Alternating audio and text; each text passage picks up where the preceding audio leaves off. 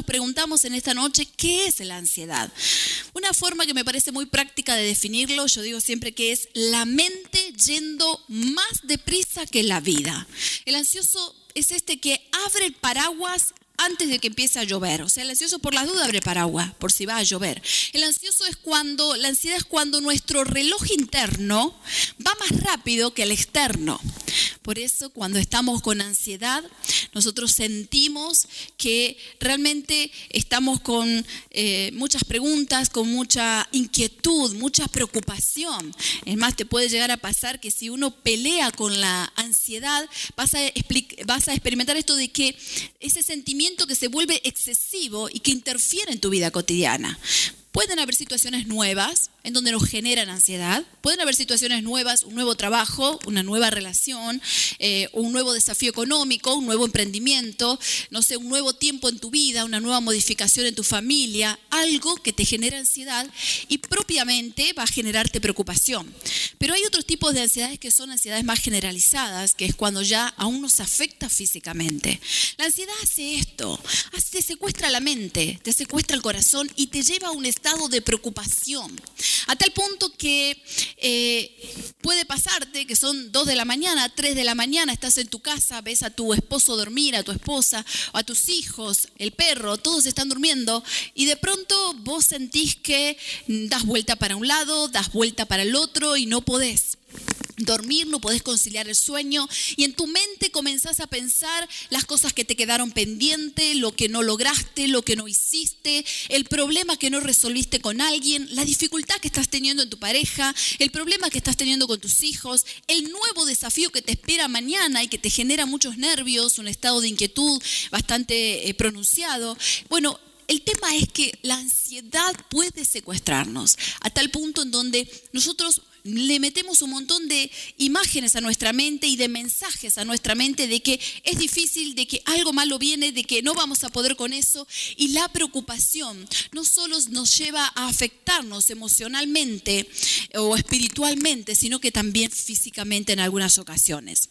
¿Cuáles son los síntomas? a raíz, cuáles son los síntomas. Yo te animo que ahí en tu casa donde vos estés puedas estar chequeando si algo de lo que vamos a nombrar en esta noche eh, estás peleando o estás teniendo como dificultad. Uno de los primeros síntomas de la ansiedad es la preocupación excesiva.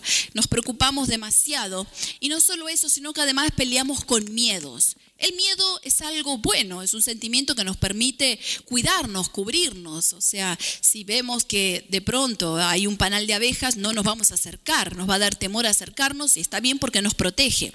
Pero cuando hay ansiedad, la ansiedad hace que tengas miedos a cosas que no existen y que son fantasiosas. Por eso uno pelea con pensamientos intrusivos, que son esos pensamientos que llegan de manera inconsciente, te invaden, no los buscas, pensamientos que te llevan a pensar y a angustiar y a inquietarte de que algo malo va a venir y que no lo puedes manejar. Te genera un estado de nerviosismo la ansiedad. Hace que estés nervioso todo el día, irritable, que tengas malas contestaciones, que no le tengas paciencia a los que están con vos, a tal punto que hasta te produce distracción en algunos casos. Alguien te está hablando y vos decís, no, no sé qué me estás diciendo. O alguien te está preguntando algo, no, no, para que estoy en otro mundo. Y es porque nuestra mente se encuentra secuestrada y aún nuestro espíritu se encuentra secuestrado cuando la ansiedad es lo que está dominando y es lo que no estamos pudiendo administrar. A veces pueden venir sentimientos repentinos de ansiedad intensa. Esto le sucede a muchas personas que en un momento tienen un ataque de ansiedad y salen de compras y hacen compras compulsivas. O puede venir este ataque de ansiedad y lo que produce es comer. Hay personas que comienzan a comer de manera compulsiva. Problemas para conciliar el sueño, es lo que yo decía anteriormente, ese es otro síntoma. Problemas físicos. Hay personas que la ansiedad es generalizada y terminan con dolores de estómago, úlcera, problemas de dolor de cabeza, malestares generales. En fin, en lugar de estar viviendo plenitud en nuestra vida, lo cual es el diseño original de Dios, nos lleva a tener una mala calidad de vida. Eso es lo que produce la ansiedad. La verdad que nos roba bastantes cosas. Y una de las cosas importantes que me parece fundamental contarte es qué factores son los que nos provocan ansiedad. Por eso te voy a mencionar algunos factores para que vos en tu casa puedas ahí determinar si algo de esto es lo que vos estás pudiendo eh, identificar o descubrir en tu propia vida. Por ejemplo, el tipo de personalidad. ¿Sabías que hay algunos tipos de personalidad con mayor predisposición a ser ansiosos que otros? Tiene mucho que ver con nuestro temperamento. Quizás vivís con alguien que están compartiendo el mismo problema. Y resulta que tu marido ante el mismo problema te dice, no te preocupes, tomemos unos mates, unos tereré, tomemos algo juntos, miremos una película, descansemos y mañana vemos qué pasa. Y lo miras a tu marido, se enganchó con la película, se tomó todo lo que habían planificado con vos, durmió toda la noche espectacular y a la mañana, como si nada, ahí está reviendo la situación. ¿Qué pasa con el ansioso en una situación como esta? El ansioso no puede sentarse a ver una película, no puede tomar algo tranquilo, no duerme toda la noche y se levanta a la mañana cansado por no haber dormido, preocupado por todas las horas que pasó, con su mente que no ha parado de, de maquinar y encima tiene una angustia impactante por la situación que no se resolvió. Esas son, eso tiene que ver con la diferencia de personalidad. Ahora, ¿qué tipo de personalidad tenemos? ¿Somos de esos que nos podemos tranquilizar frente a cualquier problema de la vida o somos de esos que no podemos dormir? Lo mismo está pasando en este tiempo con esta pandemia del coronavirus. Hay gente que está tranquila, está disfrutando su casa, su hogar, en familia. Yo vi cosas muy buenas en este tiempo. El esto de, tener este aislamiento, muchos matrimonios están compartiendo tiempo, padres que están jugando con sus hijos, eh, pasando buenos momentos en la casa, también momentos tensos porque hay que estar todos estos días todos juntos en el mismo lugar. Pero la verdad es que hay personas que lo viven muy bien y hay otros que están con una histeria, están con miedo, con angustia, con ansiedad a raíz de este temor que si me va a tocar el virus a mi casa, que si voy a tener un problema de salud, pendiente de lo que está pasando. Otra de las situaciones o los factores por lo cual podemos ser ansiosos es por acumulación de estrés. Hay personas que acumulan estrés y esto te puede llevar a un estado de ansiedad. O también por traumas. Es normal personas que, por ejemplo, tuvieron una mala experiencia en un accidente automovilístico que tengan ansiedad a la hora de viajar. O alguien que tuvo una experiencia muy negativa en su colegio tenga mucha ansiedad a la hora de enviar a su hijo a un colegio a raíz de sus propias experiencias. O alguien que ha tenido una pareja en donde ha tenido una experiencia traumática eh, de convivencia tenga mucha ansiedad y temor frente a un nuevo desafío de formar una nueva pareja. Esto es a raíz de trauma y puede ser un factor que nos puede estar afectando. Pero también hay ansiedad que viene por herencia. Es esa ansiedad por imitación y aprendizaje. Es cuando hay hogares y familias que transmiten todo el tiempo pesimismo, negatividad, malestar. Son esas frases típicas de cuidado que te puede pasar esto, cuidado que puede venir esto malo, no, cuidado con esta enfermedad. Ah, incluso cuando nosotros vemos, por ejemplo, cuando yo observo niños que tienen un estado de temor, de ansiedad, es porque hay alguien en la casa, una mamá, un papá, que está transmitiendo este pesimismo y esta sensación todo el tiempo de que algo malo puede ocurrir. La ansiedad viene según cómo, ahí en pantalla, cómo leemos e interpretamos la realidad. Es según los lentes y las gafas que nos estamos poniendo. Por eso yo te invito a que hagamos un ejercicio en esta noche. Que por ahí donde estás puedas hacer este ejercicio conmigo. Vamos a identificar qué tipo de lentes y qué tipo de gafas nos colocamos a la hora de leer e interpretar nuestra realidad cotidiana. A la hora de interpretar un problema matrimonial con los hijos, laboral, en la casa. ¿Con qué lentes lo hacemos? Por ejemplo, uno de los lentes puede ser el pesimismo.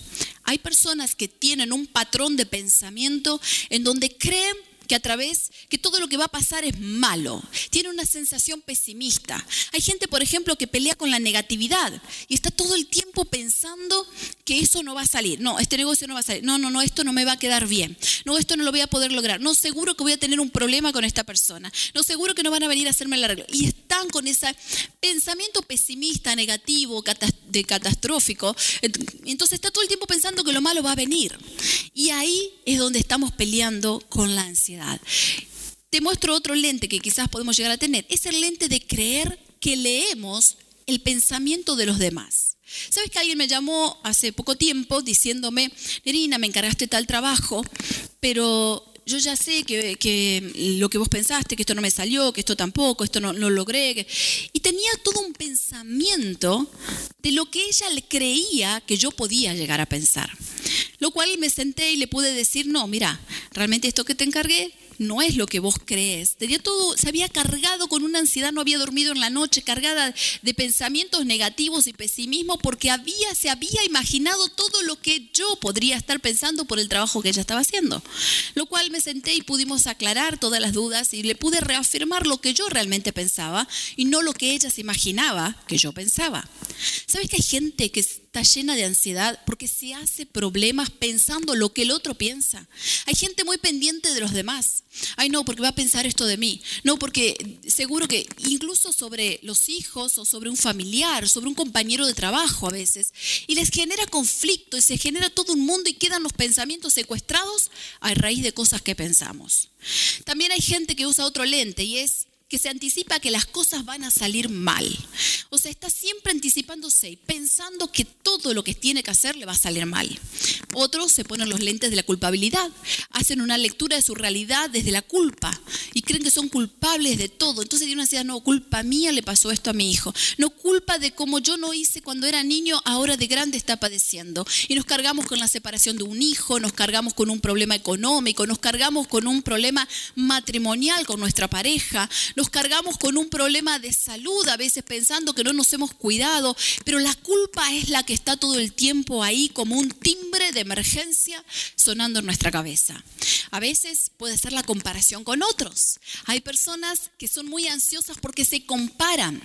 En mi oficina, que trabajamos desde aquí, desde Mendoza, en plenitud de vida estamos trabajando todo el tiempo en consejería con todo nuestro equipo. Recibimos gente y una de las cosas que me llama mucho la atención es cuando alguien llega y se siente y me dice, mi hermana ya logró esto, ya se compró este auto, se compraron esta casa, eh, mi compañero de trabajo tiene eh, tantos hijos. Cuando empiezan a compararse, hay personas que se comparan con el resto de la familia y sus logros, o se comparan con a veces compañeros de trabajo o con amigos que tenían desde la infancia. Y cuando sienten que no están logrando lo mismo, la ansiedad les invade, la inquietud y la preocupación por no haber logrado las metas que tenían o en comparación. Yo quiero hablarte de algunos peligros de la ansiedad. Quiero hablarte más allá de todos estos lentes. Yo te pregunto, no sé si pudiste hacer el ejercicio. ¿Qué lentes sos con el que lees la, realidad? Y pensá mucho de todas las raíces, de dónde venimos, cómo fuimos creados, qué cosas sucedían en nuestra casa, porque muchas veces arrastramos todo eso y volvemos a volcar a nuestra propia familia lo que venimos arrastrando. ¿Cuáles son los peligros de la ansiedad? Por ejemplo, en las mujeres un peligro muy fuerte es el comer demasiado. Una persona ansiosa, cuando tiene sus ataques de ansiedad, por ejemplo, en cuanto a la alimentación, en lugar de llevar una alimentación sana, puede tener un ataque con la comida. Y ahí canaliza la ansiedad. Hay personas que canalizan la ansiedad en las compras, deciden comprar compulsivamente y no miden si es algo apropiado, si tiene el precio justo, no comparó precios, no comparó calidad, no, no, no evaluó ni analizó si era lo que estaba necesitando el impulso le lleva a comprar para poder satisfacer una necesidad interna. Hay gente que uno de los peligros grandes de la ansiedad es decidir por impulso. ¿Sabes que hay gente que decide por impulso? Forma una pareja rápida por impulso. La ansiedad le lleva a tomar decisiones en donde no respetan los tiempos. No se respeta el tiempo de conocer a alguien. A veces no se respetan los tiempos de esperar. Se generan malos entendidos. Muchas veces hasta podemos dar una opinión a alguien muy rápido por impulso y ansiedad y generamos un conflicto. O podemos dar una decisión con respecto a nuestros hijos y generamos un conflicto. O podemos responder con ansiedad en un problema matrimonial y estamos causando y pronunciando un problema en la pareja. Por eso podemos perjudicar relaciones, que es el otro peligro que tenemos frente a la ansiedad. Perjudicar las relaciones con los demás. Hay gente ansiosa que ha tomado decisiones en donde ha perjudicado a otros. Y ni hablar que también te puede llevar a decaer en la fe. He conocido gente que dice, yo quiero probar lo que es la fe, quiero conocer a Dios, quiero saber si va a responder esas oraciones que tengo, voy a poner mis sueños, mis metas y se las voy a entregar a Dios. Y si no ve una respuesta rápida, si no ve que ese reloj externo funciona acorde a su reloj interno manejado por la ansiedad, entonces se frustra, decae en la fe y dice, no, yo no puedo confiar en Dios tampoco porque le pedí tal cosa y no lo hizo, busqué tal situación, busqué tal solución y no la encontré. Es peligroso realmente. Todo esto son peligros. Otro de los peligros es la infelicidad. La gente ansiosa se pierde la oportunidad de ser feliz, porque nada le satisface, no hay nada que garantice su bienestar personal. La ansiedad puede robarnos muchas cosas y ni hablar que te puede robar el hecho de que no puedas sostener algo a largo plazo. He visto gente que empieza una facultad y ante los primeros exámenes no aprobados dejan la carrera. He visto gente que porque no le ha ido bien en una pareja piensa que ya está, nos vamos a divorciar porque esto no funciona. Hay gente que frente a un problema con los hijos piensa que ya no va a tener solución para poder reanimar o volver restablecer esa relación. Hay gente que frente a un decaimiento económico en un negocio piensa que ya no va a salir de esa deuda y no podrá volver a emprender. No puede sostener proyectos a largo plazo porque el ansioso necesita ver resultados rápidos. Necesita que como la vida le pasa, como su reloj interno va más rápido que la vida, entonces siente que él va más deprisa, abre el paraguas antes que llueva, por lo tanto no encuentra los resultados esperados, sufre y no sostiene las cosas a largo plazo. Las suele dejar, suele volver a empezar algo y lo vuelve a dejar y pelea con ese tipo de cosas. Pero vamos a hablar esta noche en la ansiedad, cómo combatirla. Así que yo te animo ahí donde estás, con la gente que estés conectado, que abras tu corazón a recibir principios que son prácticos, que van a traer bendición a tu vida. Estos son principios que te van a permitir poner cosas en práctica ahora mismo y vas a ver solución, vas a ver algo sobrenatural que va a suceder sobre vos. El primer principio, necesitamos cambiar nuestras creencias. ¿Qué significa esto? Tenemos que terminar con esos patrones de pensamientos que me provocan ansiedad. Tenemos que empezar a reemplazar aquellas creencias que tenemos de miedo, de pesimismo, de optimismo. Todos esos patrones los tenemos que empezar a cambiar por aquello que es lo contrario a la ansiedad, que es la fe la confianza. Es reemplazar el temor de que algo malo me va a pasar por una confianza absoluta de que Dios tiene lo mejor para tu vida y para mi vida. Es comenzar a ver cuáles son aquellos pensamientos que tenemos ahí anclados en nuestra mente que nos roban el bienestar. Quizás vos estés pensando, no, esto no va a terminar bien, esto no va a estar mal. Yo te animo a tener fe.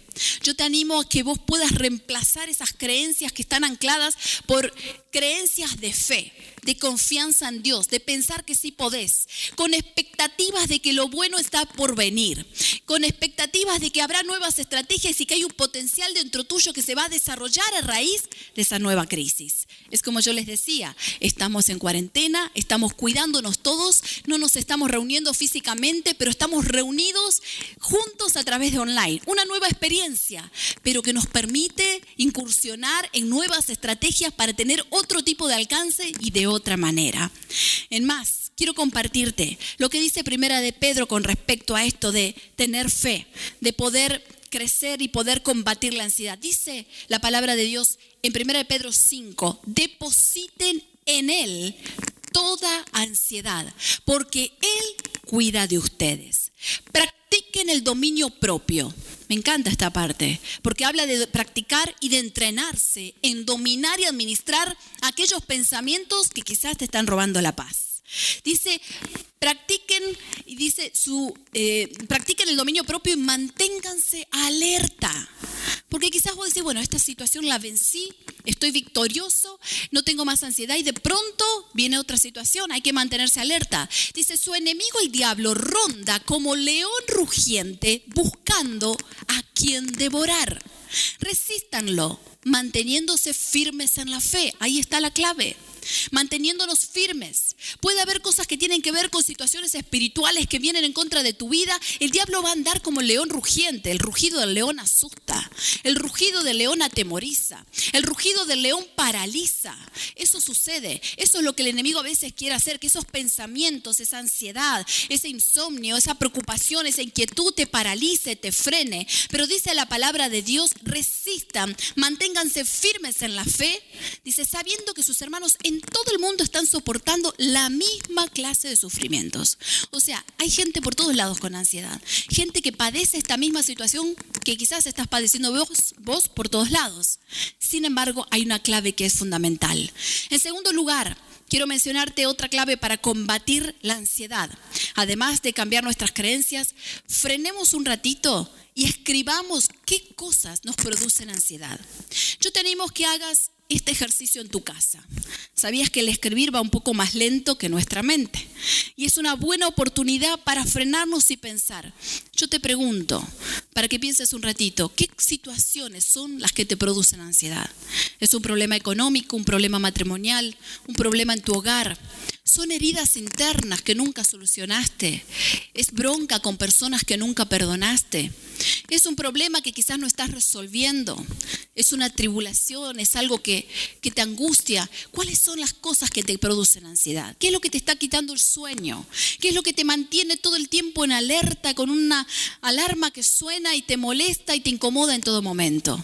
Mira, yo te animo a escribir todas esas cosas que te producen ansiedad que luego las entregues en oración a Dios. Dice Filipenses 4, no se inquieten por nada. No nos inquietamos por ningún problema, no nos inquietamos por la pandemia, no nos inquietamos por nada. Lo entregamos en oración a Dios. Dice, con oración y ruego, en toda ocasión, presenten sus peticiones a Dios y denle gracias. Y la paz de Dios que sobrepasa todo entendimiento. ¿Sabes por qué dice que sobrepasa todo entendimiento? Porque es algo sobrenatural. Es lo que vos vas a experimentar a partir de ahora en tu casa.